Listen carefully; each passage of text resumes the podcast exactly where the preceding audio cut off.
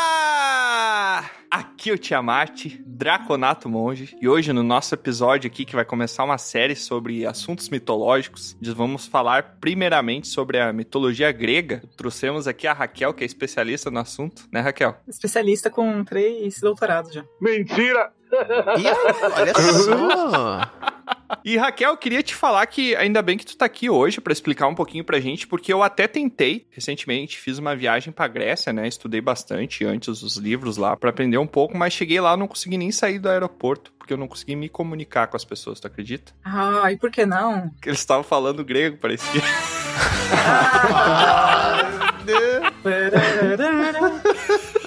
Hoje vai ser uma noite longa. Vou até fazer um alongamento aqui e pegar uma água. Parecia que eles estavam falando grego. A gente entendeu.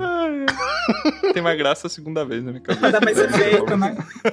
Tu não falou grego, a gente entendeu primeiro já. Ah, tá maoi, maoi. Ah. Bem bolado.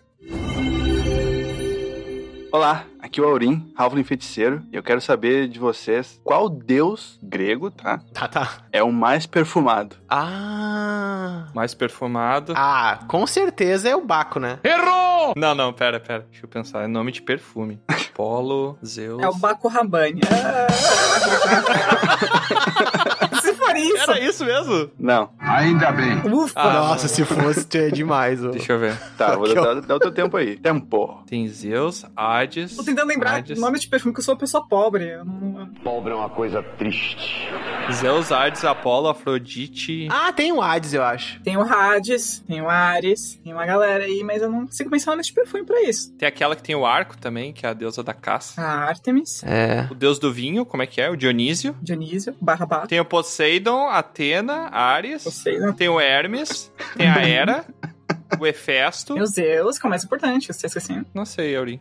É o bom Ares. Nossa senhora. Ah, vocês erraram no time, ficamos muito tempo numa coisa que era muito ruim. ruim. Bom, Ares. É verdade, Ares tá na minha cara que eu não percebi que havia o trocadilho com Ares. Ah. Gostei, Aurim. Nota 2 Obrigado.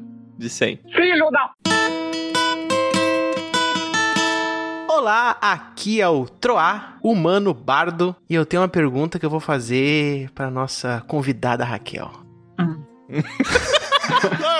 Pois não, não. pera, pera, eu gostei da animação dela.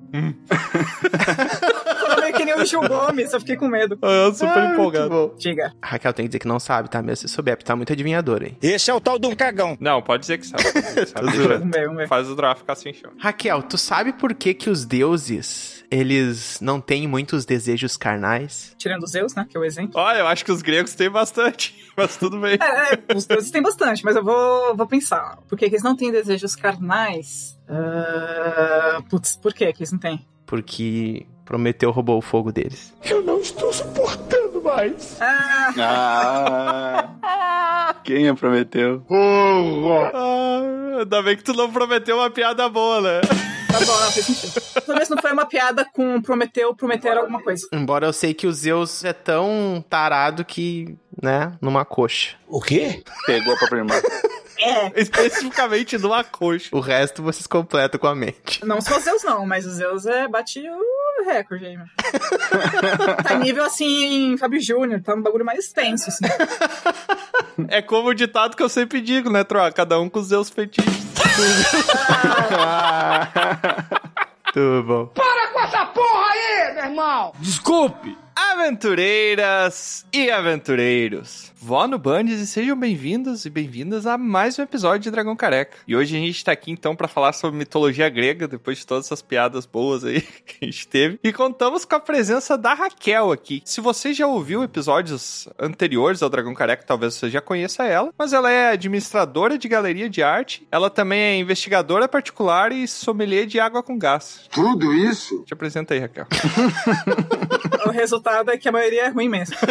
ah, boa, boa. Bebam água o menos possível com gás. Eu não gosto de água com gás também, ela fica com gosto de. Gás. Gás. Ah! Água com gás parece que fica com sabor, né? Não sei, eu sinto um sabor dela, uma coisa. Ah, é bom, bota um limãozinho e água com gás, melhor coisa. Não, mas aí tu tá dando um sabor. Refri de limão, né? Assim, é- ela é ok. Só que eu não consigo entender pessoa que toma água com gás com sede. Ah, não é, é verdade. É. Porque ela dá a impressão que é salgada, né? É, é um negócio gasoso, sei lá. Então, ah, pra mim, se eu tô com sede, eu bebo água, normal, mineral, sem gás. A água como ela está na natureza, né? Exatamente. E se você tá com sede e tem gastrite, ela é duplamente prejudicial, né? Vamos falar certinho agora? Porque dá um refluxo bonito ali, né? Projudicial, exatamente. É, Prejudicial. prejudicial. Caraca, Tro, já tá me afetando. prejudicial, então. Eu sei falar a palavra correta, tá? E antes da gente começar esse episódio, vamos abrir ali. Tá É, vindo ali, show. ó? Bom, chegando. Olha só, Todo hoje ele bom. tá vindo com. Olha, que bonitinho. Como é que é o nome dessa roupinha aí que deixa um seio de fora, Raquel? é a maior putaria É a túnica grega da Afrodite. Quero deixar claro que eu não sou um mamífero. É, Tônica Grey. Ah, o Troll não conhece, ó, ainda ficou Ah me lá. zoando. Que deixa um seio de fora. É, que a descrição é de rir mesmo. Sim, mas a túnica grega era feita pra deixar um seio de fora, não era, Raquel? Eu tenho que falar que sim, só pra fechar a piada. Então, sim, sim. Para, é. para. não, não, é que eu não sei se era mesmo, tô só confirmando. Gente, não sejam bobos, isso é só uma skin. Ah, Não, não era não, era, era aquelas tunicazinhas, né? Que até os filósofos gregos também usavam. É. Era um clássico na, na Grécia Antiga mesmo, né? É que tinha as representações artísticas das deusas, etc. Que tinha, né? O seio de fora, porque uma outra pegada, um outro propósito. Exato, né? Verdade. A nudez no- na Grécia Antiga ela não é sexualizada na arte. Ela é um- uma elevação Ela é celebrada. das coisas divinas, da arte como algo divino. Mas o robô tá com seio, é isso? Não, Claro só que não, né? calma. ele é deixem de tá com ser uma idiotas. túnica. Deixa ele falar, Troll. Deixa ele falar. Ele tá esperando, né? Há 84 anos. É, falando em coisas divinas, ô Robobo, dá os anúncios da semana aí pro pessoal.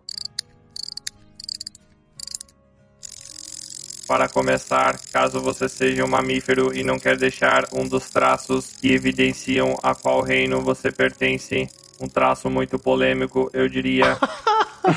Você pode comprar roupas completas que tapam tudo na loja do Dragão Careca. Aí, é isso só sim. acessar loja.dragãocareca.com e ver todas as estampas exclusivas que temos lá. Inclusive, em breve teremos muitas coisas novas chegando. Legal. Mas meu protocolo anti-spoiler não me deixa contar antes do tempo. Desculpe. E se você está gostando de acompanhar as aventuras do Dragão Careca, não deixe de nos seguir nos portais de redes sociais, principalmente no Instagram, onde você poderá também acompanhar as aventuras do Aurim, as Estaurinhas, que são histórias em quadrinhos e são postadas somente no nosso perfil, além de nos seguir e dar cinco estrelinhas no Spotify, pois é muito importante, eu acho. E agora você também pode comentar o que está achando do nosso episódio, tanto no nosso site quanto no Spotify. Uau! É só rolar um pouquinho na descrição do episódio e logo abaixo já é possível responder e visualizar as respostas dos outros aventureiros e aventureiras que nos seguem. E por falar em seguir, o Robobo tem um pedido especial para você, teleouvinte. Por favor, nos ajude a divulgar o Dragão Careca. Apresente para seus amigos, amigas, animais de estimação, família e até inimigos, pois realmente é muito importante pra gente. Além disso, caso você tenha algumas moedas de cobre sobrando, também pode entrar na Guilda do Dragão Careca e receber recompensas referentes ao seu nível de apoio, além de ter contato direto com os produtores e ficar sabendo tudo o que rola nos bastidores. Esse é o caso desse correspondente aqui que deixou um recadinho para você.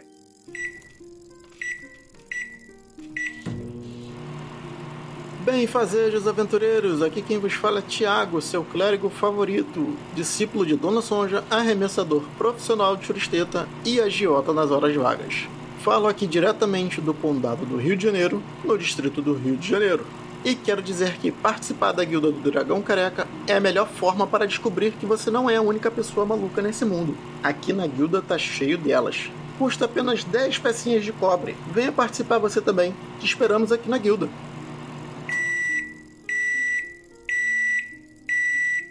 obrigado, correspondente da guilda, por esse recado. E você que está nos ouvindo, por favor, nos ajude a crescer para que possamos contratar o Hermes e eu não precise ficar toda semana vindo dar recado.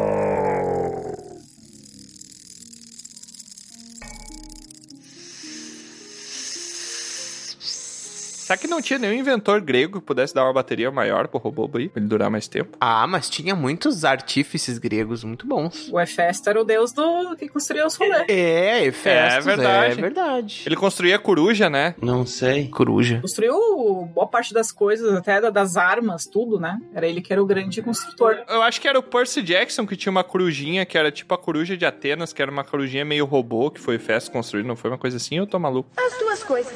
Tem, tem. Eu tô tem. maluco. Um filme que se chama, sabe, Fúria de Titãs? Uhum. Aham. É Fúria de Ah, Titãs, eu não é acho em que- português, né? Eu acho que sim, eu acho que sim. Que tem uma, uma versão da década de 80, acho que de 81, e aí depois tem essas versões mais atuais e tal, né? E eles juntaram tudo nesse filme, que é cheio de mito. Eles misturaram é, a história do Perseu, mas eles misturaram um monte de coisa, de outras coisas junto. Aí nesse filme aparece essa coruja de Atena, que vai ajudar ele lá a matar a Uma Medusa. mistura de Perseu com Odin e Ra. Eu pegar o Perseu com o Belerofonte, que é um outro herói grego, que um monte de gente confunde os dois, porque um domou o Calma, Pegasus. calma, calma. Não mata a pauta. Não começou ainda. Vocês já estão cheio, cheio das pautas. Mas é que eu tô muito, muito inconformado com esse filme. Eu vi esse filme outro dia, aí tem essa coruja. Aí eu lembrei, nossa, mistura de coisa nada a ver. Ah, mas em 81 nem tinha mitologia ainda. Como você é burro? O cara burro. Não tinha mitologia ainda, tem Muito obrigado, Robobo, por ter passado os anúncios da semana. E já que o pessoal tá ansioso antes que a gente comece a queimar a pauta aqui, é importante falar que esse episódio vai ter spoilers, né? Sobre a mitologia grega. É, vai ter alguns Se spoilers. você não sabe ainda a mitologia grega, você pode ir estudar. A gente vai falar de livros de 800 antes de Cristo, então fiquem ligados aí com spoiler. Vai ter spoiler. A gente vai falar o final do livro do Homero, do da Ilha da Odisseia, então quem não gosta de spoiler pode ver depois. É E dá uma freada aqui que eu tenho uma observação a fazer. Faz aí. Vocês já pararam Vai lá. pra pensar que a gente sempre agradece o Robobo quando ele já tá desligado? É verdade. Coitado, nunca Exato. vai ver que a gente agradeceu ele. Ah, Pra ele, nós somos extremamente mal educados. A gente vem, manda ele trabalhar e ele desliga no cansaço, né? Ele cansa, ele é exaustão, ele dorme por exaustão. Gente, os elegantes. É isso aí, sem mais delongas, vamos então para o nosso episódio sobre curiosidades da mitologia grega.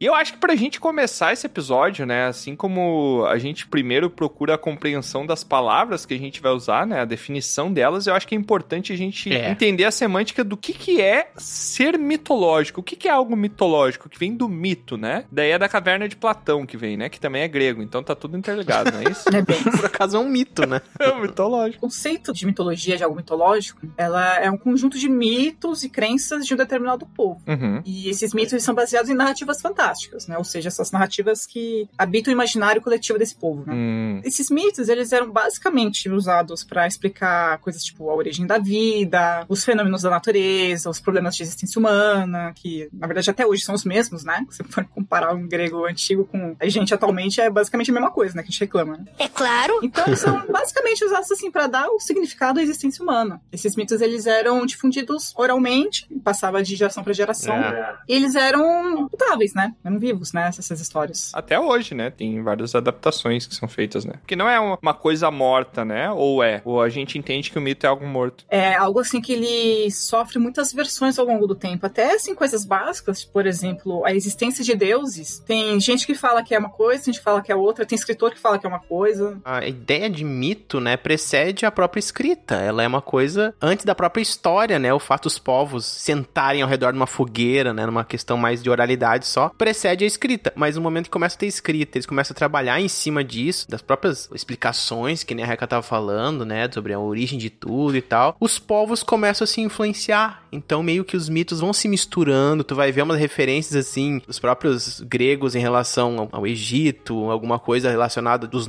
nórdicos, até os cristãos mesmo, né? A gente vai vendo alguma relação, então tudo tá meio que interligado de alguma forma, né? Da necessidade do ser humano explicar o inexplicável. Me vejo obrigado a concordar com o palestrinha. Exatamente isso que eu ia comentar. A raça humana, essa racinha aí, né? Caraca. Ela tem uma Que necessidade. Escolhe aí. Ela tem uma necessidade muito grande que essa inquietação com a dúvida, né? Ela tem que achar respostas, buscar respostas de uma maneira ou de outra, né? Então, muitos dos deuses da mitologia grega, até de outras mitologias também, eles vêm pra tentar explicar ou tentar preencher lacunas de falta de conhecimento que os povos tinham, como por exemplo, ah, o que que é aquilo no céu quando tem uma tempestade, aquele raio, ah, é um Monte de bosta. um cara que tá lá em cima jogando raios. Pra parte mais anglo-saxônica era Thor, aí pra parte mais grega ali era Zeus, né? Que vem bem depois, claro, são escalas de tempo totalmente diferentes, né? Mas é sempre numa busca de tentar esclarecer coisas que naquela época não era possível esclarecer, que até a ciência não conseguia explicar, porque já existia ciência naquela época, né? O mais louco é que a gente criou as perguntas e depois a gente criou as respostas também. né? Olha. Exatamente. É. A gente fez as perguntas e a gente tá até hoje tentando responder umas perguntas que a gente mesmo criou. É. Aham. Porque uma pergunta não existe sem a gente, né? Tu já parou pra pensar que toda dúvida que a gente tem é culpa nossa? Cara, eu sou um merda, meu irmão. Nunca parei pra pensar nisso. Porque a partir do momento que você se torna um indivíduo consciente, você quer respostas e aí você passa a vida inteira trabalhando pra conseguir essas respostas. Muitas vezes não responde nada também, É. só gera outras dúvidas. Mas essas questões que são mais centrais, até hoje a gente também não sabe explicar. A ciência ainda não explica. Qual que é o Sim. sentido da vida? Como é que a ciência vai explicar se existe Deus, alguma coisa ou não? A gente não tem como provar. Você pode acreditar ou não. Mesmo um ateu, ele não tem como ele provar cientificamente que não existe nada. Uhum. É muito complexa nessas questões da humanidade que acompanha desde sempre a gente, né? Um ateu é tão crente quanto uma pessoa que não é ateia. É, porque são duas fés. Só é crente numa coisa diferente. São duas festas. A fé negativa e a fé positiva, né? Ah. É por isso que eu falo que eu sou agnóstica, aí eu tiro o meu da reta e É, deixo- o agnóstico parece mais seguro, né?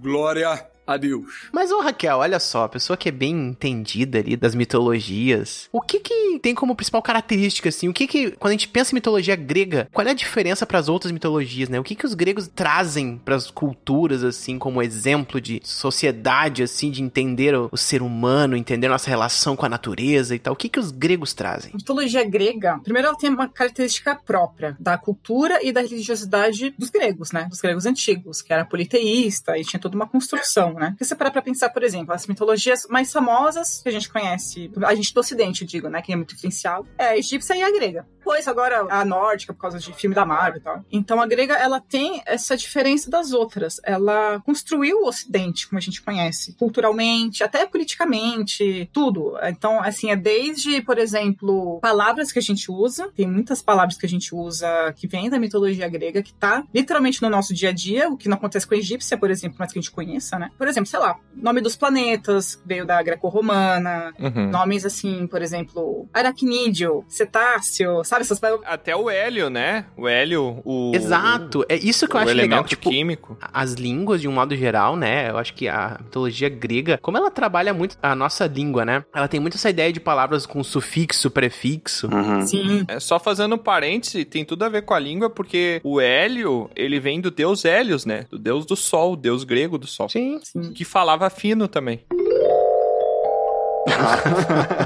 é por isso, acho. Essa questão de prefixos, sufixos, origem de palavra, etimologia, tudo parece que quando a gente fala da nossa língua, enfim, a gente não tá falando de uma língua germânica, porque a gente tá falando de línguas latinas, né? Então a gente tem uma outra ideia, uma outra raiz, uma outra relação, né? Então tudo conversa. E os gregos, quando tu pega, por exemplo, toda essa parte da cosmogonia, da origem do universo e tal, que eu acho que a Raquel vai falar muito bem disso, a gente tem ali até nas próprias palavras explicações pra coisas de conceitos de física, né, das ciências do modo geral, que é incrível, sabe? É muito legal isso. É, ó, boa parte das palavras que a gente usa vem dos gregos. Incrível, é tudo, tudo. É onírico, Idiota, por exemplo. geriatria, é idiota vem do. Chamar alguém de idiota. É, Idiota vem da onde? Se não me engano, é do Aristóteles. Não sei se é o Aristóteles. É, idiota é aquela pessoa que não participa da política. É, que ele é. Ah. Sabe? Ele é externo à política, que ele é uma bom. pessoa indiferente de política, chamado de idiota. Aí depois ficou algo pejorativo, porque você não participar da vida política na Grécia era algo ruim, né? Era algo É. comum pra eles, né? A quantidade de idiotas que eu conheço acabou de aumentar. Eu também. Mais ainda, né? Impressionante. Mais ainda, caraca, tá absurdamente grande agora. Eu acho que eu posso contar nos dedos uma mão alguém que não é idiota, se é alguém que não manja de política. Literalmente, agora tá mais real, né? Outro que é bem falado que é Eros, né? Que era o Eros, ou Eros, que era o deus do amor, né? Eros, é. É, se transformou na palavra erótica, né? Eros é Deus. Sim, é o deus do amor. Eros é o deus do amor. Com a mitologia greco-romana, o nome romano dele é Cupido. Sim. Ele Ah. é filho de Afrodite, inclusive. É o mesmo deus. Tô confundindo com outra coisa, então. E Afrodite era do quê? É a deusa do amor. É a mãe do Eros. É. Ah, todo sentido. Tem um outro filho dela, que tem um que é o amor e tem outro filho. Filho da Afrodite, que não é amor. É. Não, assim, ela tem vários, vários filhos, assim. É porque, assim, o, o- a Afrodite, ela era a deusa do amor, de fato, assim. que Pra você, aliás, cultivar a Afrodite, pra você fazer as homenagens a ela, você precisa gostar de alguém ou estar pegando alguém, porque a Afrodite é assim. Danada! Então, se você não está pegando ninguém ou não está interessado em ninguém, você está ofendendo a Afrodite. Ela Aham, fica puta da é. vida e ela vai te castigar. Então, assim, jovens, gostem de alguém ou tentem ficar com alguém, tá? Porque senão a Afrodite vai ficar brava com você. E o legal dela é que o castigo dela é tipo fazer te apaixonar pelo teu inimigo, umas coisas assim, tá ligado? Ah, tem umas tramóis, viu? O grande parceiro dela pra fazer essas travessuras aí é exatamente o filho dela, que é o Eros, Uhum. barra Cupido, né? E o Eros, que ele tem o arco e flecha, que tem uma flecha que é do amor, Uhum. e outra flecha que é uma flecha de chumbo, que é o contrário, que faz a pessoa rejeitar. Rodear. Cara, É, e aí ela sempre quando acontece alguns rolês, ou com ela ou com ele, com Eros, acontece isso de eles atirarem flecha na galera, e a galera aí tem as confusões, né? E o pior é que essa flecha nem os deuses são imunes. Uhum. Então ela já flechou gente assim, já flechou o Apolo, se ferrou também. Sim. Flechou o Hades, né? O Hades com a flecha que ele foi raptar a Persephone. Tu tava falando, achando que se Afrodite tinha mais filhos, Tra, ela tem uma filha que, inclusive, é a tua musa inspiradora, sabe por quê? Diga. É a harmonia. olha. A harmonia é filha da Afrodite. É, da filha com Ares. Exatamente, de uma filha com Ares que foi fruto de um casamento com traição. É, é bem tensa a história. É, tem muitas coisas. E ela também é mãe do Hermafrodito. Sim, com Hermes. que ele era um filho tão lindo, tão deslumbrante, que certa feita ele foi. Eu tô lembrando do mito por cima, né? Ele foi nadar num lago que tinha ninfas lá. E tinha uma ninfa que ficou tão apaixonada por ele que ela se abraçou nele e ela se abraçou com tanta força que ela se fundiu com ele. What? Por isso que ele é um homem que tem partes do corpo que são femininas. Levar esse pessoal no programa do João Clever resolver isso aí, tá? cara. É, teste de DNA do ratinho. Se fizesse um caso de família da mitologia grega, eu acho que tinha programa pra 10 anos. esse Ah, episódio. né? mas Nossa, Muita aí coisa. ia dar audiência, hein? Putz. Ou um Big Brother também, isso é muito da hora. Os deuses se transformando nos animal pra se aproximar das novinhas, né? se apro- virava bode, ovelha, papagaio, gavião. Cara, o Zeus até se disfarçou de mulher. Sim. Sim. Não, os deuses eles se transformou até em chuva de ouro. Pra- Sabe assim, porque é umas coisas muito bizarras. Ele se transformou. Não, mas, mas tem, mas isso aí tem hoje em dia, né? Não é a tal da chuva dourada, isso aí que chama? É, Ah, então, exatamente. Caraca. Fala que é uma chuva de ouro, no sentido de riqueza, de ouro líquido, não sei o quê, mas aí ficou meio mal, né? Ele Fala que chuva dourada. Pois é. O cara foi no banheiro, tá ligado? Foi lá no banheiro no Olimpo, em cima de uma nuvem lá, e daí tava os idiotas aqui no show. já, Ah, tá chovendo ouro, dançando na chuva. cultuando os Zeus. Ah. A história do Hércules é que o Zeus ele tem que escolher uma mulher que é cheia de virtudes e tal. Ele escolhe lá a mãe do Hércules. Só que como ela é cheia de virtudes, ela não vai trair o marido dela, né? O marido dela se chama anfitrião. Aí daí que vem o nome anfitrião também que a gente usa. Essa é uma safadeza sem tamanho que ele faz. É, então, ah, mas Zeus assim, né? Daí ele se transforma em quem? No marido dela, anfitrião que ele tava ausente, que ele tava lá resolvendo os problemas deles lá, que ia demorar um tempo lá. E aí entra na casa dela, como se fosse ele voltando, acho que era da guerra, se não me engano, voltando lá. Aí ela tem a noite de amor, pensando que é o marido. Então ela trai o marido com o marido, cara, é muito louco. Como assim? Não entendi. E aí nisso Coitado. nasce Hércules. Só que daí fica estranho, né? Porque o marido de verdade ele volta alguns dias depois. Olá, querida, cheguei. Ah. aí ela tá meio, meio cagando, né? Porque ela toda ela saudade do que ela tinha. Já foi naquela noite, né? Impestuosa com Zeus. Aí ele fica meio bravo, né? Porque ela não dá tanta importância e tal. Mas ele perdoa ela, né? É, e essa lei da hospitalidade, que é tão sagrada para os gregos, começou a nascer disso. Porque a gente nunca sabe quando que um deus vai entrar na sua casa disfarçado. Uhum. Então, Então, você tem pode que ser bom seja com todo Zeus, mundo, né? Sabe, pode ser. Então, vamos tratar bem os convidados, que pode ser algum deus disfarçado pra testar. Ou... Nossa. Então até a hospitalidade era com interesse, né? Era interesseiro. Dando um choque de realidade aqui. É. Ah, você acha que existe bondade no mundo, Daurinho? Pera aí, te contar umas histórias da mitologia. É, eu nasci num mundo bom, eu acho. Errou. É um é russoniano, é uma pessoa que acredita no Rousseau, que o homem nasce bom, a sociedade corrompe. É. É, exatamente.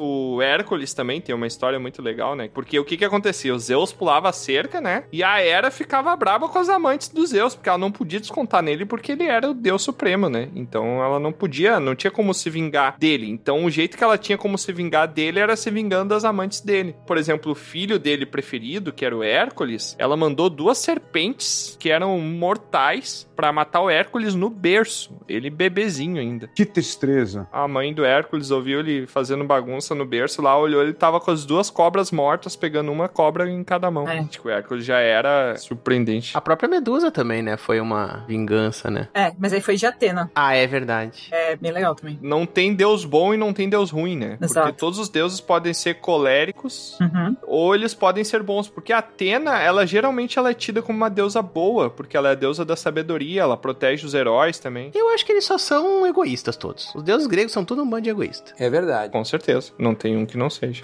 É bem isso mesmo. Não tem deuses do mal. Não existe isso. Eu ia falar que o menos egoísta é o Hades, mas ele sequestrou a Persephone, né? então não é também. Ah, mas Não ah, tem ele deus sequestrou porque ele tava sob o efeito da flecha lá do Eros. É, sim, mas ainda assim Ó, o Deus que eu sequestrar. mais defendo aqui ó, é, é o Hades, viu? É, mas sequestrar alguém porque você se apaixonou não tá muito certo também, né? Vamos combinar. É, só que essa flecha do Eros, a pessoa fica tipo num frenesi. Ela fica louca, né? Ela não raciocina. Ela é como se fosse um berserk. Você tá de berserk, você fica completamente cego só vendo aquilo, né? É. Só que pra compensar, porque ó, eu vou defender o Hades, que o Hades é muito gente boa, apesar de ser tenebroso. Passa o teu pano aí que se tu for lá pra baixo ele vai estar te esperando. É, você sabia que o Hades é o único deus que não tem culto, não tem tempo, não tem nada. Coitado. E ele tá de boa, beleza. Ninguém me cultua, ótimo. Não quero contato com ninguém, não quero fofoca. Eu gostava dele no desenho do Hércules. É, depois eu vou xingar o desenho do Hércules.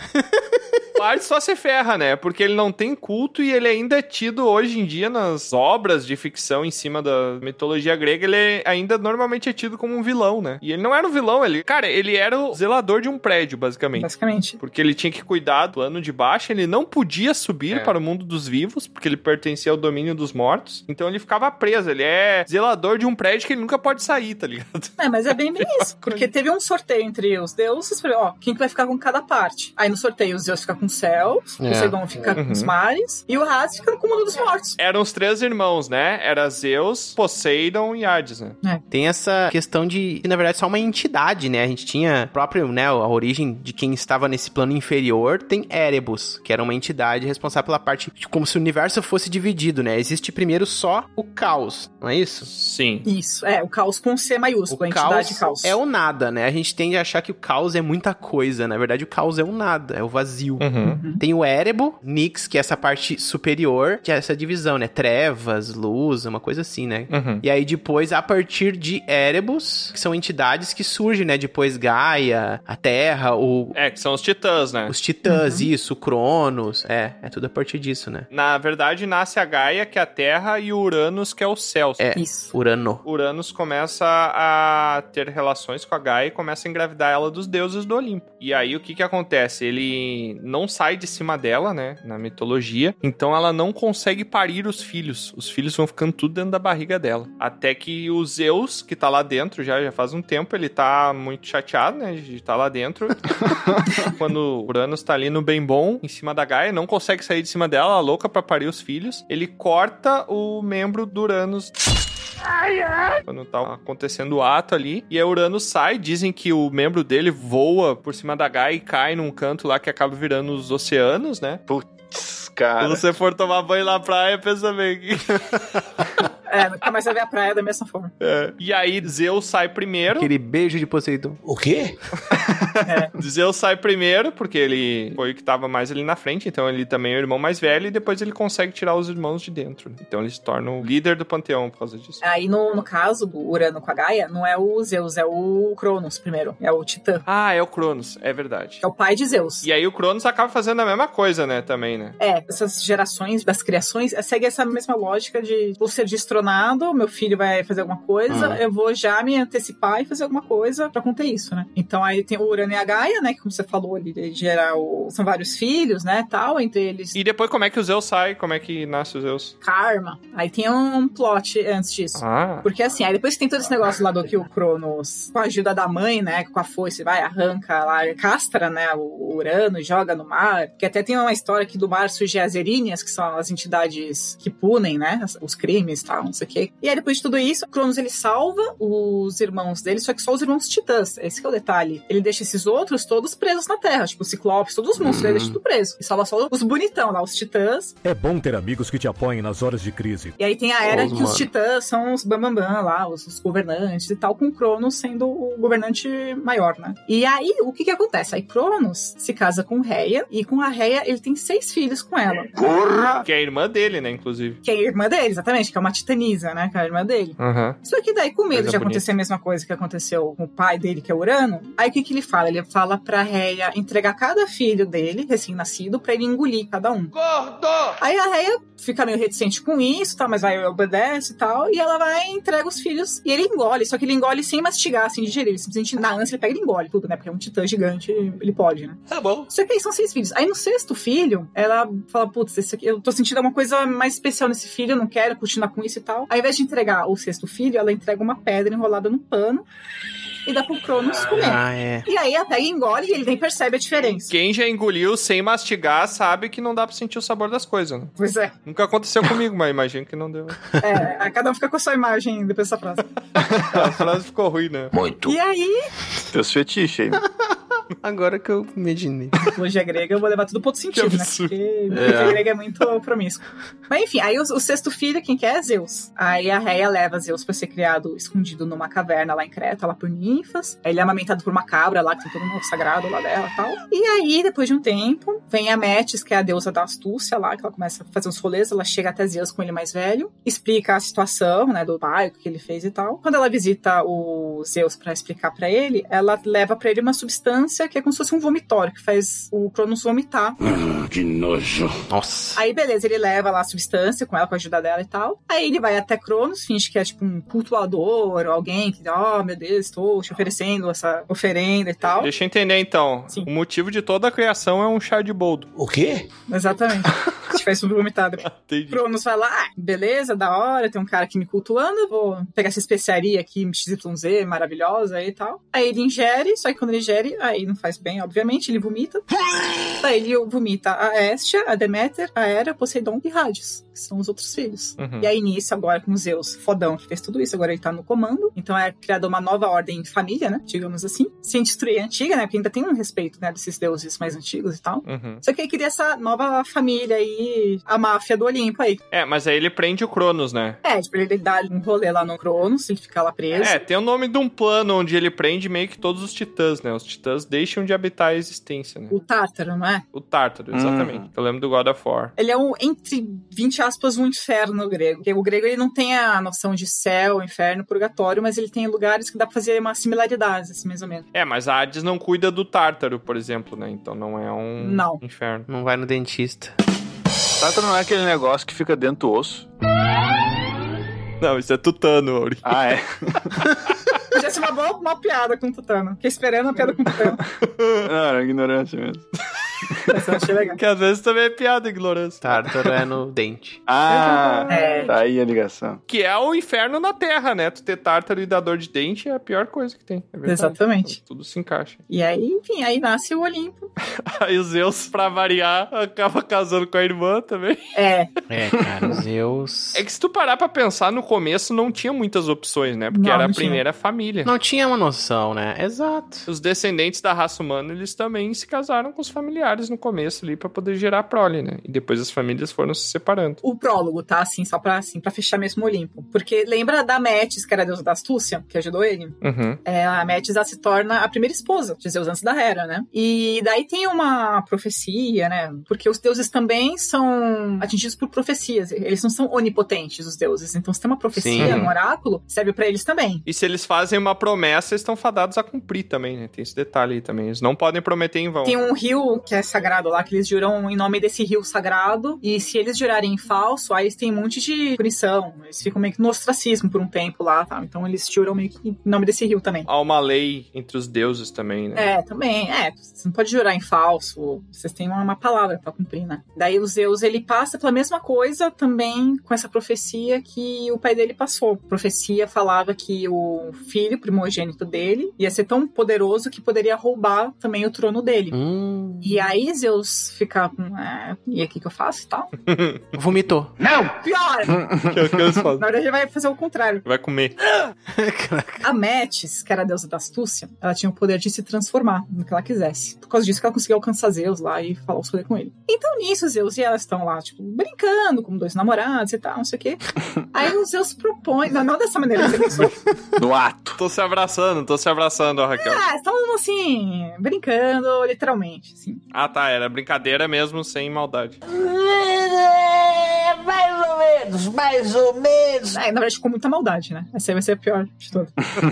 Aí ele propõe uma brincadeira pra Métis, que é assim, que ela. Ele desafia ela pra se transformar em várias coisas. Então, por exemplo, ah, tipo, duvido que você se transforme em tal coisa. Ela vai se transformar. Ah, duvido agora que você se transforme em tal coisa. Ela vai se transforma. Caraca. Esse era o cúmulo do fetiche, né? O cara tá com a pessoa lá e. Ah, duvido tu virar um, um negócio de borracha. Pá! A pessoa, putz, vira. Vira uma ponte pra eu te atravessar.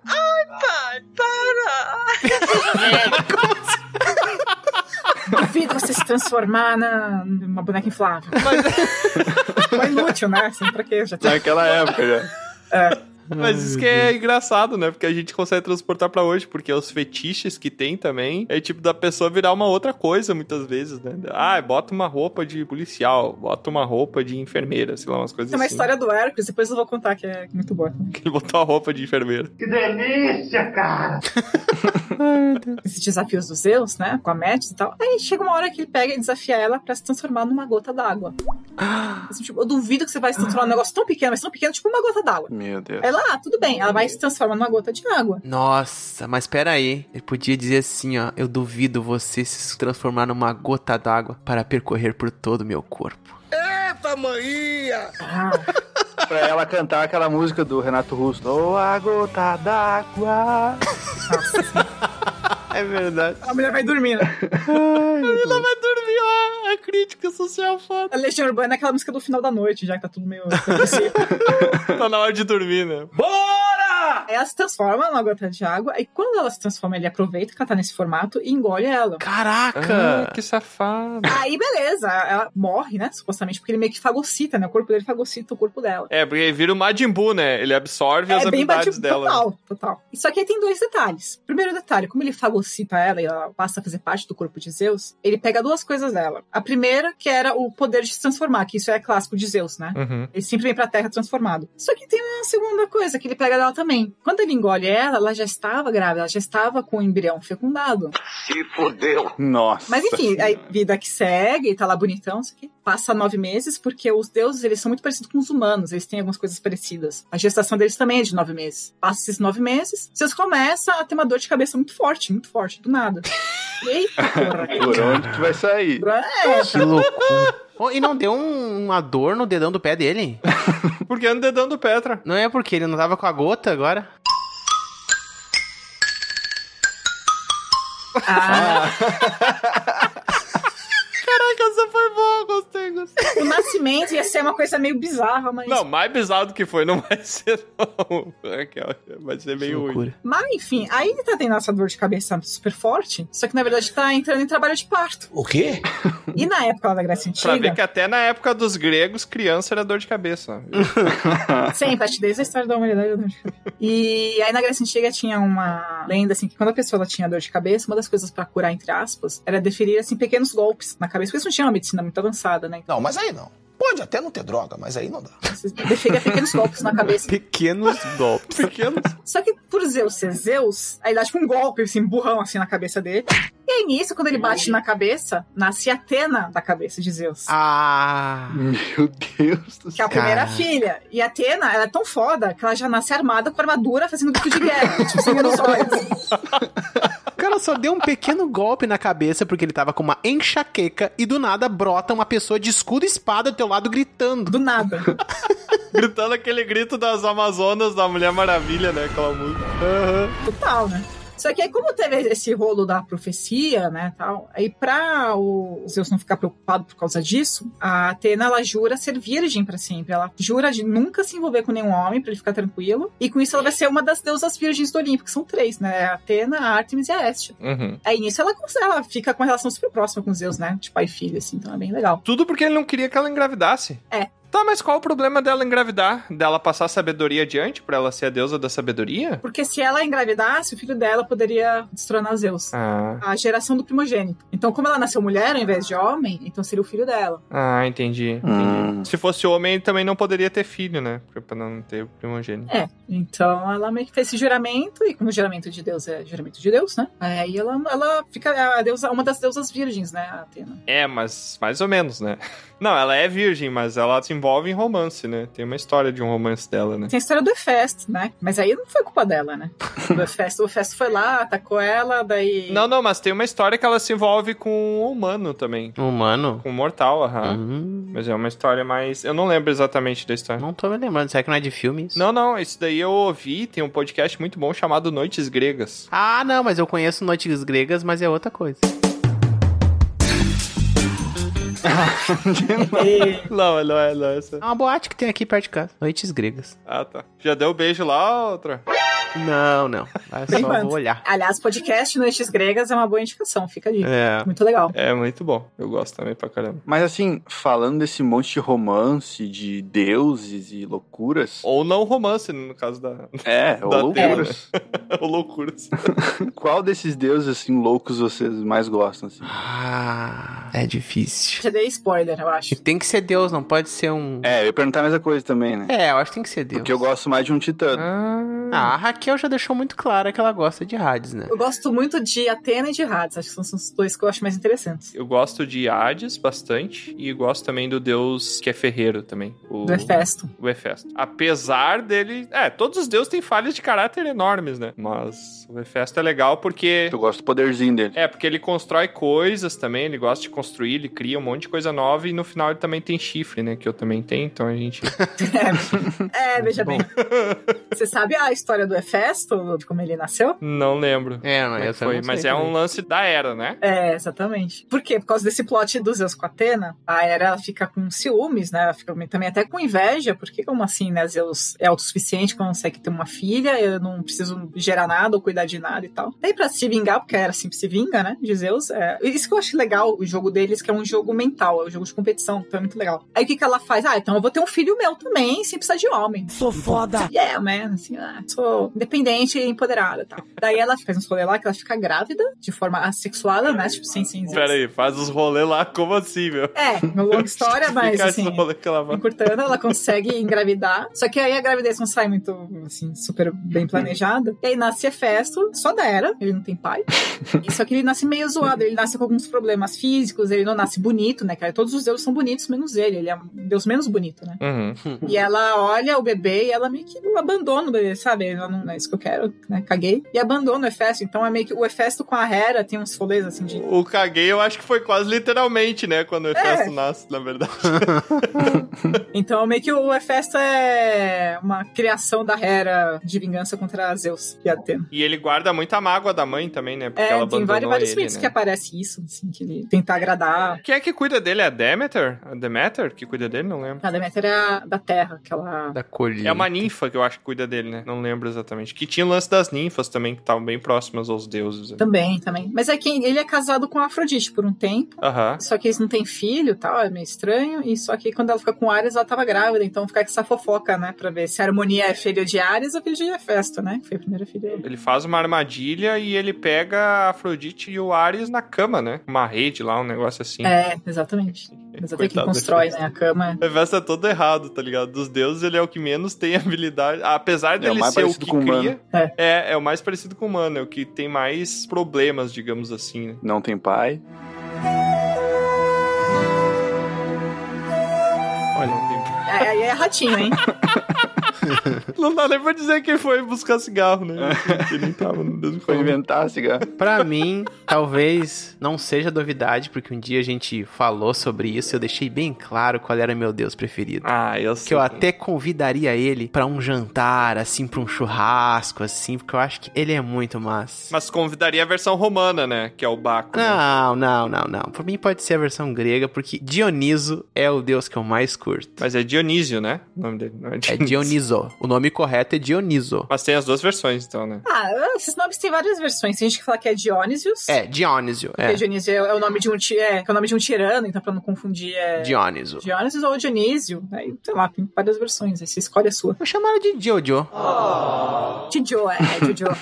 Dionísio é Didio, legal. Didiozinho. Dionísio ele é filho do Zeus com uma mortal. Exato. É por isso que o Zeus ele não aparece na, na forma dele, porque se ele aparece na forma dele normal. Ele não seria um semideus, então? Se ele é filho de um deus e uma humana? Então, é, aí ele tem, tipo, várias provações. Depende da forma, né, que ele foi feito. É, só que aí no caso dele, ele, ele tem um, um ar de divindade maior, só que ele tem várias provações pra chegar no Olimpo. porque O Olimpo ele tem a regra dos 12. Precisa ter 12 deuses, não, precisa, não pode ter mais. É, o Dionísio, ele é deus por concurso, entendeu? Ele é concursado. O quê? Por isso Exato. que ele Não, ele provou, é exato. E pra mim não tem Deus mais que se aproveita do que os mortais têm a oferecer. Essa que é a parada. Não, não é do que os mortais têm a oferecer. Ele que oferece o vinho pros mortais. Não, não é isso, não é isso. Mas eu acho que mais experimentou a vida mortal. Você aí que, falando de RPG, também já fez um episódio sobre Vampira Máscara, tá? Pra quem curte o clã Toreador, Uhum. pra mim é a cópia da ideia de que Dioniso teria. Ah, o hedonismo aí da Olha pessoa. só. É. Esses toreadores.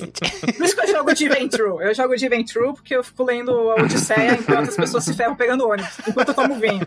Muito bom. Eu jogo de malcaviano por motivos óbvios. Eu não tô louco! Eu não tô louco! É. E tu, Aurim, qual que é o teu favorito? Ah, eu jogo de tremer. Não, não, dos deuses gregos, eu falo. É verdade. Não, mas cada deus grego tem uma versão do clã, né? Da Camarilla. É verdade. O Aurim tem a maior cara de Hermes. Já que não sei se conta como deus, eu escolhi Cronos, mas se não puder, é o Hermes mesmo. Aí, ó, sabia. Ah, mas tá Por ótimo. quê? Porque ele gostava de olhar Hermes e Renato. O quê?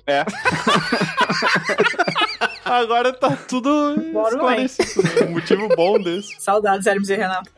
Qual é a do Hermes, hein? O Hermes é o deus mensageiro. Ele é o mensageiro de Zeus. Não, isso eu sei, tá até aqui no Wikipedia escrito, mas o que? Qual é a dele? Pra mim, a única referência de Hermes que eu tenho é aquele do God of War, que ele corria rápido. É, exatamente. Ele tem os- as asinhas nas sandálias. Que o Hefesto fez essa sandália pra ele, se eu não me engano. É por isso que eu gosto. Por isso que eu gosto, que ele tem uma sandália. O Hermes é o, é o parceiro de Zeus, assim, o Zeus vai fazer os rolê dele, as tramóias, É. e o Hermes que ajuda. Putz, já não gosto mais, então.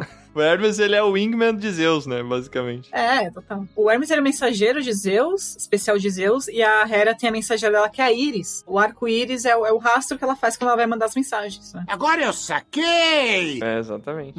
E a Iris é Ah. uma deusa também, né? É, então... Que é uma filha de alguém. Temos um Sherlock Holmes aqui. Só fazendo um, um passe rápido no panteão principal, que tem um monte de semideus, É. um monte de história e tal. Zeus, que é o deus supremo do Olimpo ali, que teoricamente é o deus da justiça, né? Eu, É, ele eu também diria, é o mas não é juiz, tão né? justo assim. É, ele é o juiz. Aí tem o Poseidon, que é o deus dos oceanos. Uhum. que é irmão de Zeus, né? São três irmãos. E aí tem o Hades, né? Que é o deus do. Do mundo dos mortos. É, o que ficou de zelador do submundo. Aí depois tem os filhos, que é a Atena, que é a deusa da sabedoria e a deusa dos heróis, gregos também. Tem o Ares, que é o deus da guerra, que ele se envolve com a Afrodite, que isso é legal, porque o amor e a guerra andam É. juntos, né? E nasce a harmonia. Hum. É, e nasce a harmonia. Cara. A harmonia nasceu da guerra e do amor, né? Muito É. bom. Aí tem a Artemis também, que é a deusa da caça, né? E dos Uhum. animais também, se eu não me engano. É muito massa também. Aí tem o Hermes, que é esse deus mensageiro, que também depois o bastão que ele usa lá fica de símbolo da medicina também, né? Que tem até um deus É. que se chama medicina, uma Tem, coisa assim. tem. A Hera é deusa de quê? A a Hera é a deusa das esposas, né? É, dos casais, das A esposas. deusa do matrimônio. É, Era, não é mais.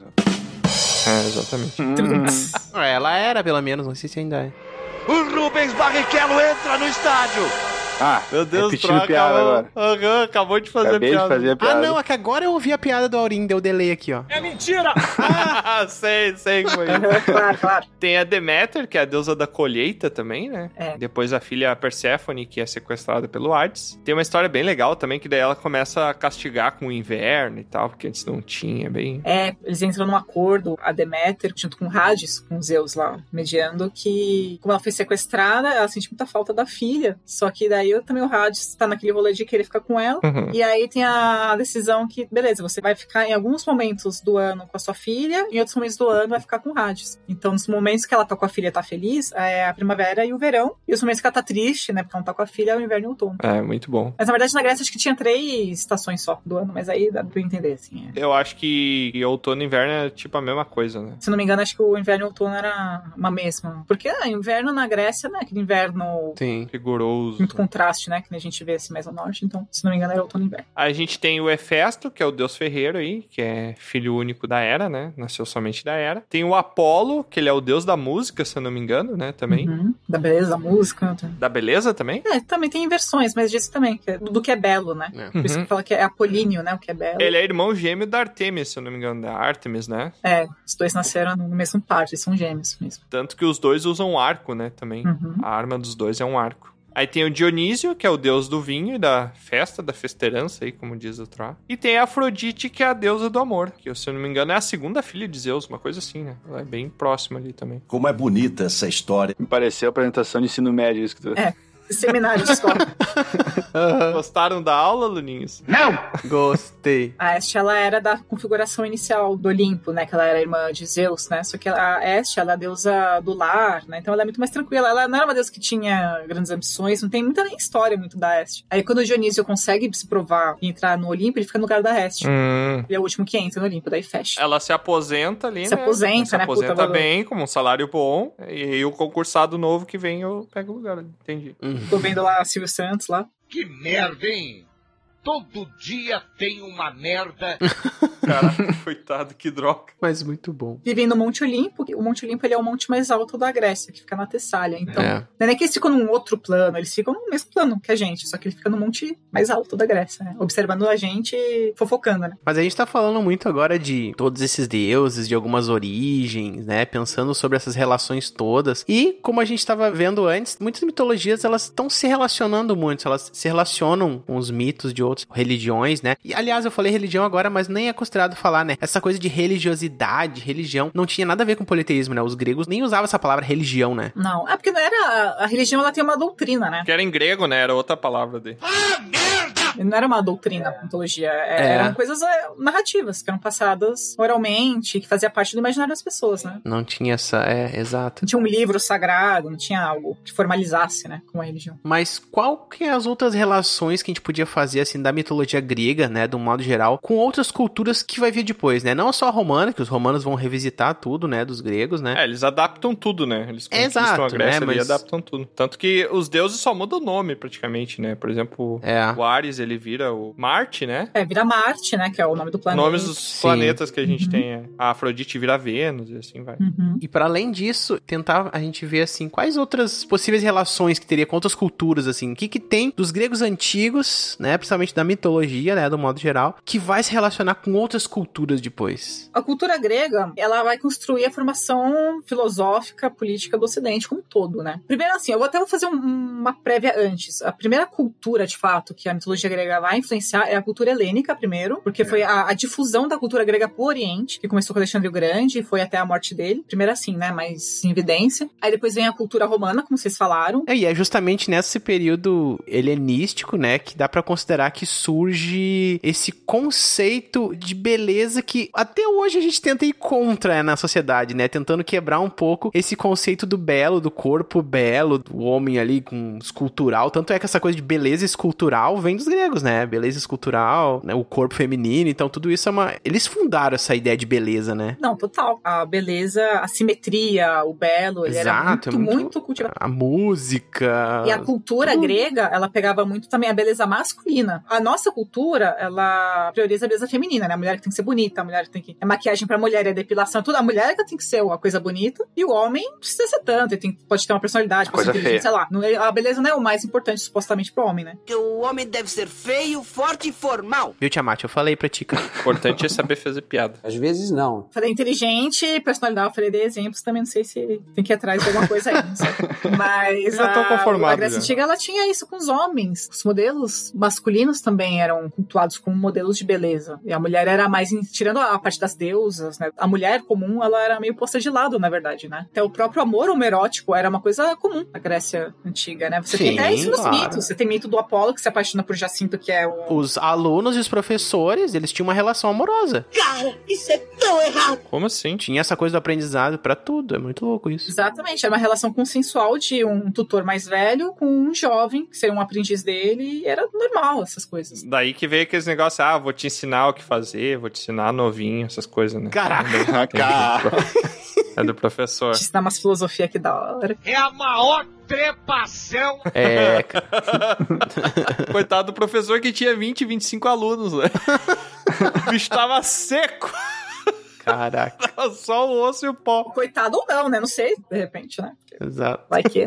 A primeira é a cultura helênica, aí a cultura romana depois, né? Como vocês falaram, porque o Império Romano foi o contrário, foi uma exceção. Porque geralmente, quando um conquistador conquista um- alguém. Quer namorar comigo? A cultura dele que se sobrepõe ao do conquistado, né? Geralmente. Uhum. Só que foi o contrário. Quando o Império Romano conquistou a Grécia, acho que mais ou menos 100 antes de Cristo, mais ou menos por aí, foi o contrário porque eles conquistaram a Grécia militarmente e territorialmente, só que quem conquistou culturalmente os romanos foram os gregos. Eles absorveram quase tudo dos gregos, da cultura grega e da mitologia grega, né? Uhum. E foi assim, a ponto de tão, ser tão forte que aí ficou conhecido como a mitologia greco-romana a partir disso. E até a formação de Roma, que era um mito super importante lá pro Império Romano, passou a ter influência da mitologia grega. Porque no começo, a história da formação de Roma era, não sei se vocês lembram, que era do Rômulo e Remo, que eram dois bebês lá, órfãos e tal, que são amamentados por uma loba, aí se tornam heróis e tal, e É. antes e aí fundam Roma, né? Só que com essa influência grega, eles pegam o mito, a Ilíada, que é a Guerra de Troia, né? Que é um recorte da Guerra de Troia, dos gregos e dos troianos. Tem a Odisseia, a Odisseia é o- a história do Ulisses, que é um herói grego lá, que ele volta pra casa dele e tal, não sei o quê. Aí tem um outro prólogo, que é a Eneida, que é como se fosse a Odisseia, só que dos troianos. Que ao invés de ser o Ulisses voltando pra casa e tal, é o Enéas, que é um grande herói troiano, que volta Tinha um barbão, né? Eu entendi a referência. que foge, na verdade, né, lá da guerra, com a família dele. Só que ele é um puta de um herói, ele provou valor, os deuses também gostam muito dele. Só que ele é um derrotado, ele é um troiano da guerra. E nisso ele vai numa puta de uma jornada que ele enfrenta e tal, até que ele chega lá na, na Itália e funda Roma. Então ele pega o Enéas, que é esse grande herói troiano, ele é o descendente do Rômulo e Remo. Então eles começaram a juntar até na formação de Roma. Pra explicar, né? Que é o mesmo de, de Ilíada, é o mesmo Odisseu, né? Esse Perseu, não era? São uns heróis da Guerra de Troia, da Ilíada, né? Porque dá preguiça também, né? Imagina ter que criar tudo isso de novo depois. já pega o que tá pronto já. Plágio, plágio. Copia, mas não faz igual. Plágio, Aham. desde essa época. Nada se inventava, tudo se copiava, era assim. Os gregos foi assim, literalmente. É. Os romanos, assim, pegaram tudo. E não só os romanos, né? Vamos, depois da Idade Média, a gente vai também olhar pros gregos e pensar: caraca, os gregos eram muito massa. Surgiu o quê? Renascimento. Que era basicamente uma cópia de muita coisa que os gregos faziam. Exatamente. Então, o Renascimento, assim, ele foi um estilo artístico e cultural que surgiu lá na Itália no É. século XIV, aí foi até o século XVII, né, por toda a Europa lá. E é exatamente por isso, porque como ele foi inspirado nos valores da Antiguidade Clássica, ele foi muito importante porque ele meio que ele reformulou a vida medieval e deu início à Idade Moderna. A mitologia grega ela é tão importante que ela foi responsável, É. mesmo que indiretamente, a um novo início de era na história, da Idade Moderna. É muita influência mesmo. Total, assim, os heróis das narrativas de Homero, eles eram vivos. As, as pessoas, principalmente os nobres, os militares, eles muitas vezes falavam que eles eram descendentes dos heróis gregos. Era uma coisa que fazia parte do imaginário mesmo das pessoas, assim, ao longo de gerações e de centenas de anos depois, né? Isso que é legal. Nossa, tem bastante coisa, assim, nossa, é muita coisa, assim. Até, assim, coisas que a gente guarda até hoje mesmo, né? Por exemplo, as Olimpíadas é um elemento que foi mantido desde a Grécia Antiga. Sim, vem de lá. Exato. Uhum. As Olimpíadas Hum, Jogos eram Olímpicos, esportes é. que eram. Assim, cada esporte era uma homenagem a um deus diferente. Mas ninguém faz hoje pelado, né? Ninguém faz pelado. Ah, até Sacanagem. faz, mas não em público, né? Não faz pelado. Eu já vi gente se exercitando pelado. Não foi uma boa visão, não. Inclusive, é, é crime, tá? Fazer na rua. Só avisando meus vizinhos aqui, é crime fazer na rua. tá? Inclusive, como você tava falando das Olimpíadas ali, que ela sobreviveu ao tempo, né? É. Hoje a gente tem a mitologia, a gente vê muito mais como uma referência. Mas tem toda a questão de palavras também, que tem muita referência grega. Por exemplo, como eu falei, da parte erótica ali, vindo Deus Eros. Tem muita coisa assim. E o que, que mais que pode ter sido assim que você consegue pensar que foi incorporado tanto à arte quanto à cultura que a gente usa hoje, principalmente na cultura pop? A gente vê muito da mitologia nórdica sendo usada hoje, como Loki, Thor, essas coisas. Mas da mitologia grega, o que, que você enxerga? Eu consigo pensar em Hércules, eu acho que é a primeira coisa que vem à cabeça ali, mas tem também. Mitomanias, as cartinhas que vinham no salgadinho.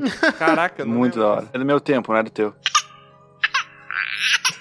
Ou sobre o tempo de Altered Beast no Mega Drive, me respeitem. Foi há 84 anos. É, Foi um dos meus primeiros contatos de mitologia junto com Cavaleiros do Zodíaco. Pois é, Cavaleiro dos Zodíacos, eu acho que é a nossa primeira relação lá com Grécia, né? Pra mim, né? Pra mim foi uma das primeiras, né? É. É, Daquela de 90, criança. E é legal, né? Porque mesmo que tinha umas coisas meio, meio X, assim, mas tinha umas coisas que você aprendia bastante dos mitos, né? Os cavaleiros era bem legal, fora também dos principais. Aí depois eu já era maiorzinho, daí tinha o desenho do Hércules, eu me lembro desse desenho assim também. Tinha a menina que era vidente no Hércules, eu não lembro como era o nome dela. Era vidente. Mas aí tá falando do seriado? Não, tô falando do desenho do Hércules. Tem seriado? Ô, cara burro! Tem um seriado. Tem. Tem o seriado seriado do é- Hércules, sim, também. Que é muito era bom, inclusive. A mesma época da Xena, Princesa Guerreira. É, Xena Princesa Guerreira. Ele era tipo um Jesus, assim, tinha cabelo comprido e olhos claros, aquele Jesus personificado na, na cultura pop, né? Que é o cara cabelo comprido. O Iolaus, ao invés de ser o sobrinho dele, era um cara mó velho, assim, que era amigo dele. Ah, é. Meu Deus. A Xena, ela surgiu num episódio do Hércules, aí ela teve uma série própria. O Hércules, na mitologia, ele tem um caso romântico com Iolaus, não tem? Eu acho que tem uma história assim, não? Ah, deve ter. Com Iolaus, com. Não, o mas você seguidor era um dele. aprendiz dele, né? Era o sobrinho dele. Agora parece que piorou. Caraca, Ah, aí é mais errado. hein? Tá, não sei, se, se tem alguma Só fofoca, piora. eu não tô sabendo. É, pois eu é. não duvido, cara. Sério, Acho que fofocas novas não tem, né? não sei. Essas fake news aí que recebe no zap do Olimpo aí, não sei o que, que aconteceu aí. Mas Raquel, me dá um exemplo aí para os nossos teleouvintes de obras, tanto literárias, né, de cinema, de games, o que for assim, que são interessantes assim como referência, como entrar um pouco nesse mundo grego assim que não seja nada tão avacalhado assim como muitas coisas que a gente vê por aí. Avacalhada é uma boa palavra, que boa parte das coisas é um pouquinho avacalhada. Exato, né? Entretenimento. É Abacalhado, inclusive, é uma palavra de origem grega, né? Que vem da vaca e do ulhado, né? O quê? Nem tinha vaca naquela época. Avacalhado. Tinha vaca, sim, tinha muita vaca. Tanto é que o Apolo tem um. Ah, não, é ovelha, né? Até o próprio Dioniso se transformou num- numa vaca ou num touro num episódio lá de Bacantes lá. Bacana. Essa Coisa é assim. bacana. Bacana. Episódio bacana. As Bacantes são muito legal. Bora, culpado! Ah, A gente tem que separar por áreas, né? É, Ó, o primeiro, filmes e animações, vai. Sim. Cavaleiro do Zodíaco, eu acho que é um exemplo muito clássico, né, da infância. É. Por exemplo, tem Fúria de Titãs, que é um filme que tem um monte de diversão, desde a década de 80 até hoje. Você tem é, Hércules, o desenho e a série. O desenho, eu gosto do desenho, só que eu peguei raiva porque eles colocaram o Hades como se fosse um vilão. pois é. E na verdade, assim, se tivesse que ter um vilão, teria que ser o Poseidon, que o Poseidon era mais invejoso com os deuses do que o Hades. O Hades era mal de boa. E ele é um vilão que no, no Hércules ele é meio, parece diferente da personalidade que tu lê na, É, nossa, o o Hades era muito tranquilo. na mitologia, né? Que ele é um cara maquetão no, no, no desenho do Hércules e tá sempre tendo ataque de pelanca. né? É, Tá sempre... Cara, todos os vilões da Disney são drag queens. Caracas. sim. É verdade. Eu já cheguei a essa conclusão. Acho que até os mongóis lá da Mulan é meio drag queen. Todo mundo é drag queen de alguma forma. Tem uns filmes que é bem questionáveis, mas é por entretenimento é legal, por exemplo, Troia. Odisseia também. Ai, que burro! Mas Troia também eu peguei ranço, porque o o que é o mais legal da Ilíada, da Guerra de Troia, é a influência dos deuses. Tem deus que fica do lado dos gregos e outros que ficam do lado dos troianos. E o filme de Troia não tem a parte dos deuses, que é a parte mais legal, é só eles lá na guerra. É. Tem aquele ator famoso que ele é o Aquiles, né? Que é, o, Brad, Pitt. É, assim, vale a pena pra essas coisas. Você quer ver o Brad Pitt pelado, é da hora. Aí assim, pode ver. Tem Orlando Bloom, tem uma galera bonita lá.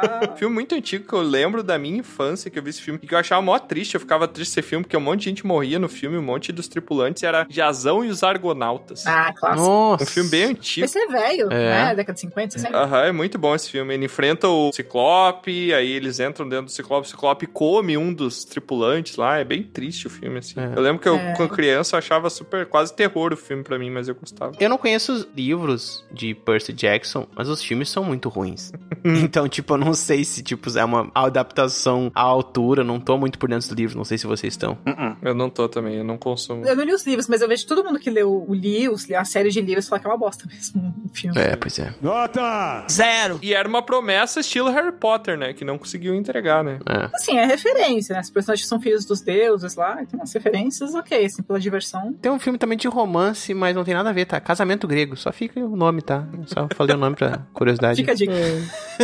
tem uma mamamia que passa na Grécia também. É, passa na Grécia. Mamamia pra mim é nome de restaurante. É, e tem filmes que não são de mitologia grega, mas que tem referências que são bem notáveis. Por exemplo, Mulher Maravilha, uhum. o mito da Amazônia, né? Remete a isso. E tem coisas assim, por exemplo, Game of Thrones você tem influência dos mitos gregos pelas histórias dos personagens. Oh. Você pega as histórias dos personagens, nossa, são os mitos gregos, só trocou o nome. E Star Wars tem também, tem referência, principalmente da, do plot com Darth Vader, com o filho, né? Tem essa coisa. Ah, eu já vi sobre isso, verdade. É. Essa coisa de usurpar o poder, né? De ser destronado, essas coisas. É totalmente édipo, né? Essa parada assim, né? De... É, a jornada do herói. Você tem elementos básicos que são usados desde a antiguidade até hoje que funcionam ainda. Sim. Uhum. Tem RPG também, você tem Labirintos e Minotauros, tem um negócio de RPG também que é bem específico de mitologia. Você tem jogos, muitos jogos, né? A gente citou o Alter Beast, que é para quem é velho que nem eu. tem esses jogos, tipo Age of Mythology também foi um jogo clássico. Tem o God of War, que é Exato. super clássico, né? Também. Já, já virou quase um clássico, né? Praticamente. Que agora tá explorando a mitologia nórdica também, né? Tem do, é. a vertente do pop. É. Titan Quest, que é um jogo que é meio cópia do Diablo, assim. Ah, tem um jogo muito bom que é o Hades também. Você é, eu falar dele agora. É muito bom esse jogo, eu gosto pra caramba. E fala bastante sobre, principalmente, essa parte da mitologia grega envolvendo o submundo lá. Então aparece, por exemplo, você chega lá, tem o, o Aquiles, porque ele já tá morto, ele aparece lá, ele é o instrutor, inclusive, do filho do Sem Hades, spoiler. que você controla. Tem o deus do sono, que é o... Hipnos. O Hipnos, o deus do sono. E tem muita coisa, cara, aparece muita Legal. coisa de mitologia. Tem a, a essa deusa da noite aí também, que ela é meio que uma mãe adotiva do filho do Hades, porque a Persephone fugiu, foi embora, né? Que esse é meio que parte do plot do filme ali, do filme, do jogo. Tem as Eríneas também, que são as castigadoras aí também. Então aparece também o deus da morte também, que é o Thanatos. Thanatos. Thanatos. Deus tanto, da morte. Tanto é o cara que ficou na, no inferno. Exato. Tem a, aquele cara também que ele fica subindo a rocha pela montanha, ele no final do dia é, cai o tudo Sísifo. de volta. O Sísifo, exatamente. Ah, cara, tem muito... Mas, Esse legal. é um jogo excelente e fala bastante sobre mitologia grega. Legal. Interessante. Muito bom.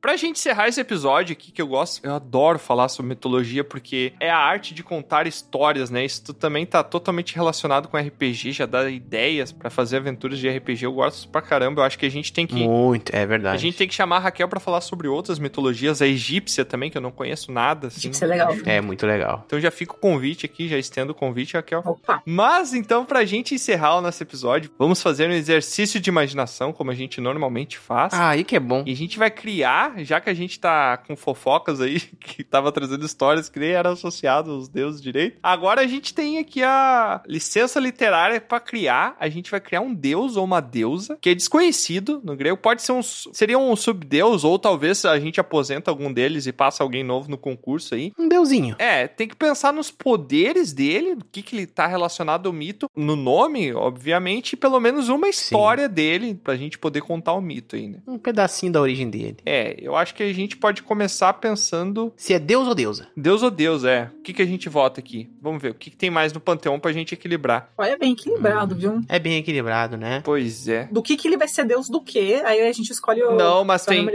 Uhum. Tem cinco deusas e seis deuses sete deuses. Tem cinco deusas e sete deuses. Então dá pra gente tirar um deus e botar uma deusa pra ficar seis e seis, né? Eu gosto dessa simetria. Pode ser. Uma deusa. Inclusive, pode ser assimétricas. O quê?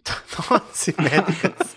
Assimétricos. É uma deusa relacionada às medidas. Aham. Caraca, medidas. Ó, interessante. As medidas de tudo. Medidas de grandeza. Nossa, vai ser uma deusa de exatas. Socorro. Faz sentido, porque ela vem pra equilibrar o panteão, que aí Exatamente. fica 6 e 6. Ó, muito bom. Muito bom. Pode ser Medidas, inclusive, o nome dela, né? Medidas. Faz mais sentido. Médidas. Médidas. Médidas. É. Boa. Nossa, adorei esse nome. Médidas. Médidas. Nossa, Médidas. Muito Hum. bom. Muito bom, cara. é. Nossa, vou pôr o nome do personagem de RPG. Imaginei ela com uma fita métrica, assim, sabe? Tipo, como se fosse um, um laço, assim, e ela segurando, assim, sabe? Tipo, Uhum. métricas. Errou! Médidas. aliás. Médidas. Já mudou o nome, É né? médidas. médidas. Da onde que surgiu essa deusa? A Médidas. Então, Uma coisa que não envolve escatologia de preferência, tá? Porque quase é, tudo não, sem é. escatologia. Esse é o primeiro episódio que a gente não fez É. nada de escatologia. É. Tão É. bonitinho. Possivelmente que o Bron não tá aqui. Se não falasse, nem ia vir na minha cabeça nada. É. Provavelmente que o Bron não tá aqui. Vamos ver se a gente consegue continuar até o final. Vai dar!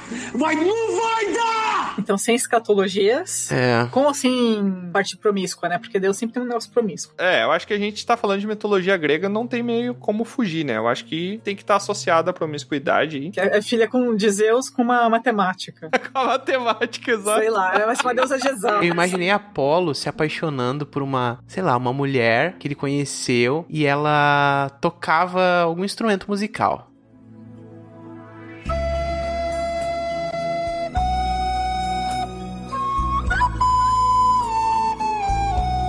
E aí, na verdade, ela era só tava disfarçada como humana, essa Médidas. Não, mas eu quero saber a origem dela e tu já tá falando uma história depois. Eu quero como é que ela surgiu. Ah, como ela surgiu. Exato. É a teogonia da deusa aí. A teogonia da deusa. Nossa, é um é um Hum. ótimo nome de livro esse, hein? A teogonia da deusa. O problema é que ninguém vai entender, né? O que, que é a teogonia? Não sei o que, que é teogonia. Ô, Aurim, fala aí uma coisa relacionada à origem dela. Os pais dela estavam meio distante assim, e daí ela surgiu.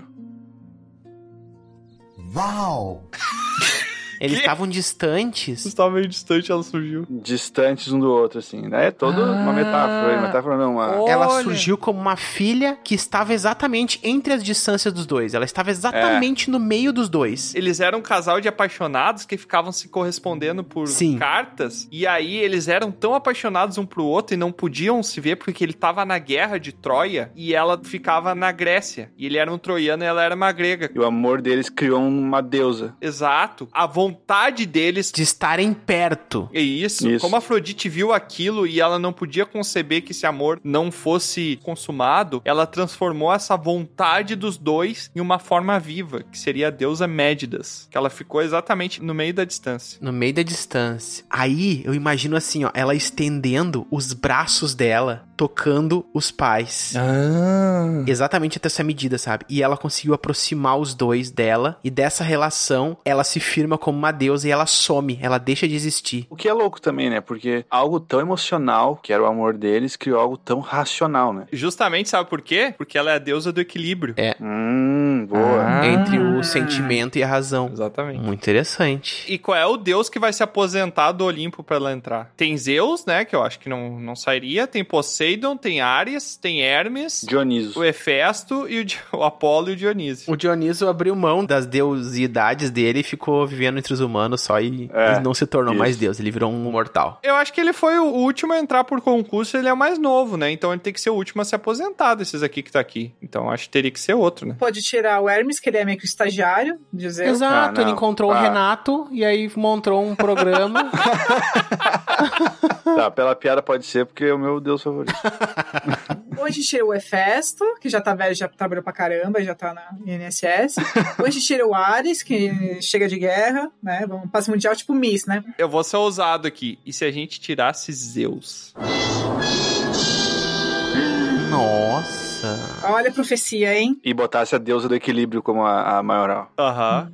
Não, ela não pode ser a maioral porque ela, ela é estagiária ainda, ela tem que aprender ainda, né? É. Sem chegou no trabalho, né? Hum, Não tem vai toda como- essa coisa do capitalismo. né? É, eu acho que podia É. colocar, eu acho, a Atena como comandante, porque apesar do Zeus não querer que a, ter a profecia de que o filho ia tomar, a filha toma o lugar. O Zeus, ele é aposentado, Gostei. Uhum. Plot ele twist, já tá hein? velhinho. Atena fica Acho. no lugar Plot twist. de fato de Zeus. Exato, Uhum. Ótimo. e aí entra a Médidas, ela entra no lugar ali. Maravilhoso. Muito bom. Eu gostei muito dessa deusa Médidas. Que poder ela tem? Não, Ah, ela deixa as coisas simétricas. Ela aplica a medida É. áurea em todas as coisas que ela quiser. Tu tá dizendo que ela é uma deusa da harmonização facial, é isso? No, God, please, no!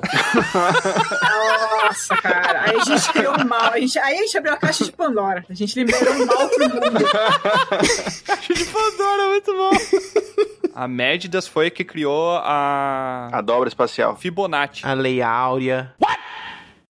What the fuck? O fractal também, que é aquela. Fractais, é muito padrões bom. que se repetem, né? Muito Nossa, é bom. uma deusa de exatas. Gente, socorro. Ah, eu adorei essa deusa. Eu acho que ela é exatamente o que a gente precisava. É que esse poder ex- existe as coisas, então, tipo, não é um poder, não é uma coisa que ela cria. Essa coisa já existe. Tá, ela usa as coisas, que nem Zeus, né? Ela É. usa os raios. é, exato. Hum, entendi. É, é o deus padroeiro de uma habilidade. Tipo, a sabedoria sempre existiu, só que a Atena. Exato. Por isso que a Atena escolhe ela. Ela escolhe a Médidas pra entrar no lugar de Zeus, porque como ela tá de líder do panteão ali, né? Ou pode ser concurso também, que nem o Dionísio, né? Não sei. o que vocês Pode acham. prestar uma FUVEST, de repente. Nossa, no Olimpo a gente vai ter dois deuses ainda da guerra. A Atena, que é da guerra estratégica, né, da guerra defensiva, e o Ares, que é o deus da guerra violenta, ofensiva, sanguinária. Uhum. Nossa, é Ela vai verdade. ter que lidar com dois deuses da guerra ao mesmo tempo. Pelo menos tá a Atena ajuda os heróis, né? O Ares só, só dá O um Ares que é só matança. sinho nos olhos. Tá, e tem que contar uma história dela, né? Além dessa história dos pais aí, uma vez que ela se envolveu com um humano ou com uma humana. Hum, E toda essa história de Deus é ele se envolvendo com humano ou com outros deuses, né? Uhum. Eu acho que rola um romance, finalmente, entre ela e o Hefesto. Porque o Hefesto dos deuses, ele é o mais disparelho, digamos assim, né? Porque ele tem defeitos, os deuses não têm, não é tão Ah. bonito. E ela, como ela. faz a harmonização facial nele. Esquece essa merda aí, pô. Nele inteiro, né? Caraca, let it go! irmão. Tá, faz harmonização estética nas armas dele também, porque ele é muito rústico, né? Então ela ajuda É, ele a criar coisas exatamente. bonitas. É, exato. É. E aí precisa ter um filho que nem a, o Ares e a, e a Afrodite. Um filho de Hefesto com um Médida. Do contraponto dos dois, quem que será? É o. Fétida. O quê? O Fete da nossa do pântano. É o. Irregulares. E- Irregularis, né? Tipo, é latim, né? Vai ter um filho e vai chamar Zeros. Ele é um número e ao mesmo tempo ele não é nada, tá ligado? Então ele tem esse caos dentro Olha, é uma dele. boa. Olha aí. Ele existe, mas não existe. O zero é, surge antes da Grécia já existia o número zero. Não, o número sim, o número sim. Agora, Mas a representação, né? Agora a representação dos zeros como nada. Ele é o deus do paradoxo. zero é bem moderno, né? A apresentação do zero É. como número. Então dá pra criar aí umas coisas em cima mesmo. É. Exato. Exato. Exatos. Eu não tinha prestado atenção nisso. Aí a filha é a Obtusas. Obtusos. e depois eles conseguem resgatar de lá e eles adotam uma, né? Que vai ser a hipotenusas. Obtusas, grande Obtusas. Outros mitos. Muito bom. E criamos uma família feliz no Olimpo. Muito bom. Um Novo Olimpo, hein, galera? Gente, fiquem de O olho. novo Olimpo. Os caras cantavam a hipotenusa e chegavam pra ela assim, nossa, que cateto, hein?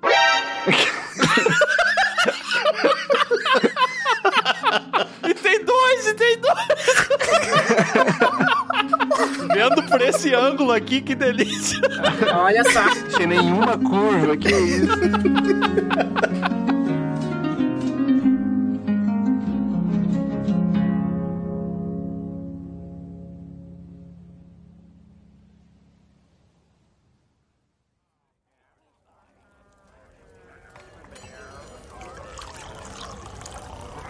Uma vez eu descobri que um filósofo chamado Sócrates dizia: Conheça a ti mesmo e conhecerás o universo e os deuses. O que, que ele quis dizer com isso? Daí eu já, eu já não sei muito. Naquele dia que eu perguntei pra ele, ele não conseguiu se explicar muito bem, mas eu achei uma frase bem conveniente. Talvez seja sobre os deuses estarem morando dentro do nosso próprio corpo. Caraca, será que é isso? Olha, conhecendo aqueles Zeus, eu não duvido nada. Acontece que aquela conversa inspiradora com a Raquel ocorreu após nossa ida a uma pequena cidade que ficava no topo de uma montanha. Uma montanha tão alta que tocava as nuvens. Tal morada era visitada por seres mágicos que protegiam o local em troca de oferendas e devoção dos moradores.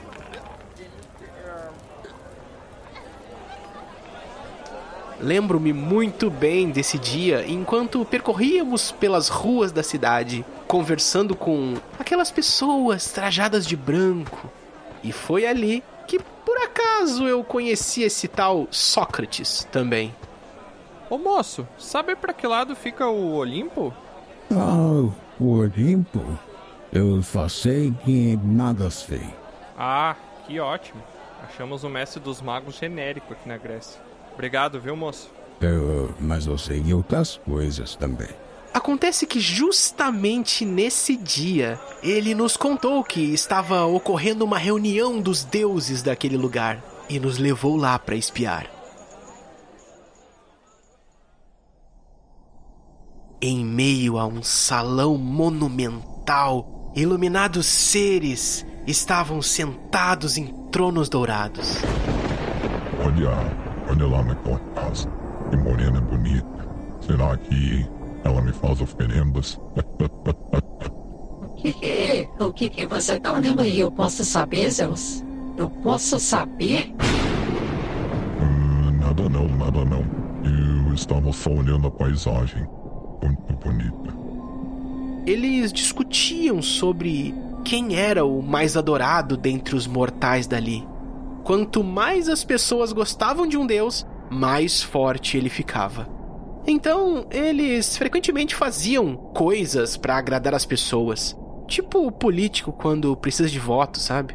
Daí, Tiamat teve a brilhante ideia de se meter na reunião, sugerindo que euzinho aqui colocasse aqueles deuses em minhas histórias e eternizá-los para todos os reinos. Pessoal, com licença, não quero atrapalhar, mas e se Troá contasse algumas histórias para ajudar a divulgar o trabalho de vocês? Ele fez curso de propaganda e sabe mentir muito bem. Mas egoístas e insatisfeitos, eles disseram que eu deveria escolher apenas um deles.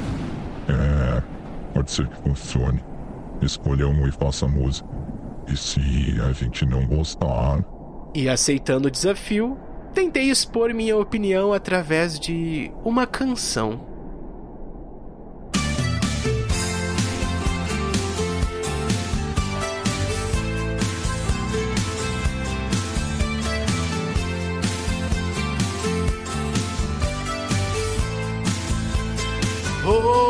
Olá, me diga, me diga se um se um Deus aqui ficou com algum desgosto, pois somos só mortais. Eu falo só a verdade, às vezes não. Decido nomes, decido que há. Ah, música elege. Eu canto assim, bonito, e o meu dom é fazer que dure. Eu falo só verdade, mas é que às vezes não. É só pra eu narrar de leve, é só pra eu narrar assim. Mas hoje eu quero só cantar esse desejo de ser eternizado vai transformar as festas. Confie em mim, Dionísio, dos lugares que a gente for, for eu falo só verdade. Às vezes não, é só pra eu narrar de leve, é só pra eu narrar assim. Mas hoje eu quero só cantar.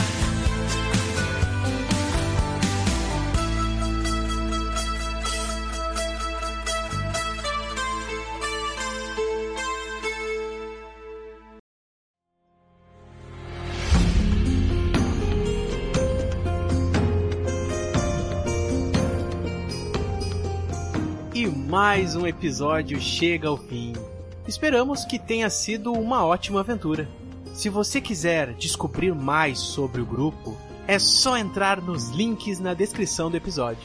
Foi muito bom ter sua companhia até aqui, mas agora o bardo se despede. Obrigado por nos acompanhar e até a próxima!